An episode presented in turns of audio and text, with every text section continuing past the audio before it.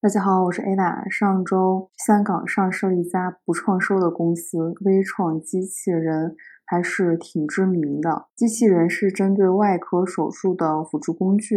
它是一四年在微创医疗集团里面内部孵化的，然后它先后针对骨科、肠镜手术等等做产品。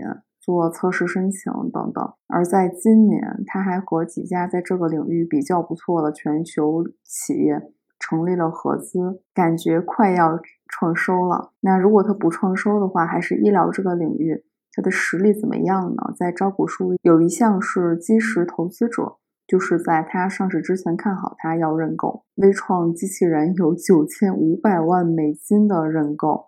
这个钱也不是一家出的，机构也比较多。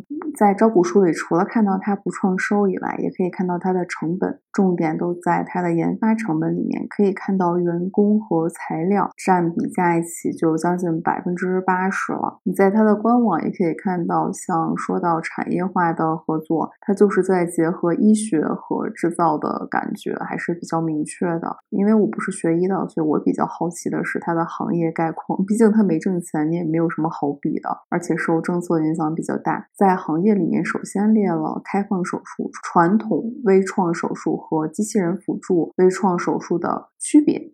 你可以看到，这类机器人手术在各项指标上都甩其他两种几条街，非常的惊讶。我想到的是，手术类的医患问题会减少很多吧。虽然1985年。就有工业机器人用于临床手术，但是它发展还是在近十年。即使是近十年已经快速发展了，现在其实还是很前期。你等一下会看到一些数据，在全球来讲，它的增长率还是很高的，复合年增长率也是百分之二十六点几。而这其中细分的话，可以看到骨科和泛血管类手术机器人的增长率。惊人啊！但是看绝对值的会发现，泛血管类的这个绝对值真的太小了。而骨科和腔镜的增长预测，感觉发展也是真的很快，撑起了手术机器人的两片天。在全球市场上，肯定美国又是老大了，它占了全球市场的百分之五十五点一。而中国在去年手术机器人的市场规模是四亿美金，占全球市场的百分之五点一。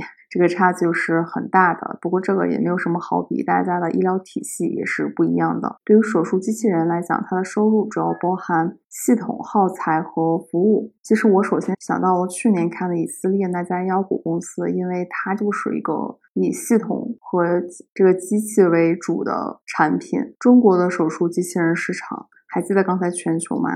中国的这个增长率更高，因为底子。数据更少了，可以看到，像经自然腔道机器人，还有泛血管类，到现在还是没有数据的。所以问题不在商业化，而在于行业。很多人其实知道达芬奇手术机器人，它就是针对腔镜领域，而这个领域在美国。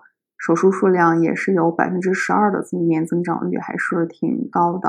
而中国会比美国要高一些，当然这个和人口是不成正比的了。可以看到绝对值在一五年是一万多例，到去年是四万多例。而这个渗透率，即使到了二零二六年，预估其实也只是在百分之三。医疗真的是一个从哪个角度切入都是很沉重的话题啊。那这个领域的竞争呢？虽然已经有了达芬奇，但其实。在中国三甲医院里面，它的使用比例也是不足百分之十的，而且没有其他更多的产品。国内在做的也很少，领域壁垒还很高呢。下面是骨科，骨科种类就比较多了，像关节置换、脊柱手术，还有骨科创伤。在美国，去年机器人辅助关节置换手术的数量渗透率是百分之七点六，这个感觉不低啊。而国内到去年。辅助手术数量是二百四十三例，这个绝对值是不是非常低？所以它增长的空间也是非常的大。可以看到它下面耗材和系统的市场增长率都非常非常的高。在这个领域，微创机器人的鸿鹄是唯一一家由中国企业开发、配备自主开发机械臂的手术机器人。这里给了几个竞争对手，大家的阶段也都完全不一样，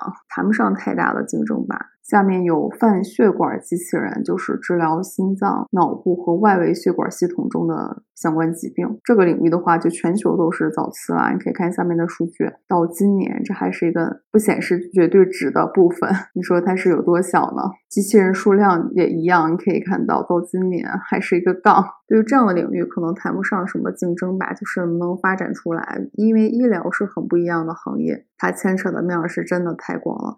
商业化可能是最简单的一个问题吧。然后有经自然肠道的手术，一样是。